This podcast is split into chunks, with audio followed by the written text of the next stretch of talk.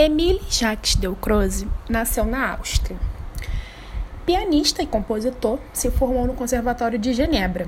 Delcroze começou a aparecer nas rádios de sucesso. Depois foi estudar composição na França. Mais tarde, em Viena. Um ano depois, se tornou professor de harmonia no Conservatório de Genebra, onde ele se formou.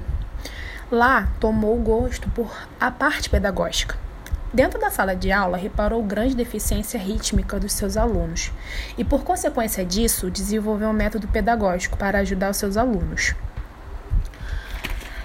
Desenvolveu gradualmente um método de educação musical baseado no movimento, onde a, o aprendizado ocorre por meio da música e pela música, por meio de uma escuta ativa.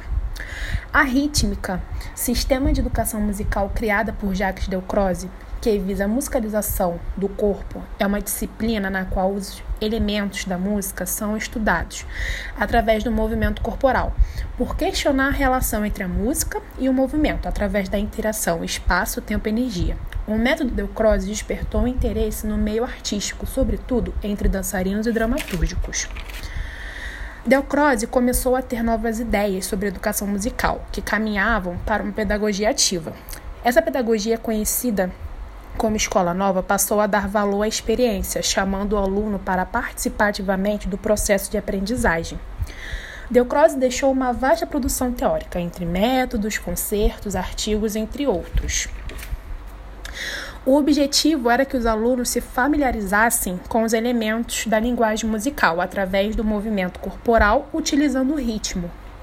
O desejo do próprio Jacques Delcroze era que, uma vez entendidos os princípios a rítmica fosse adaptada às características das crianças e também às condições sociais e culturais dos alunos.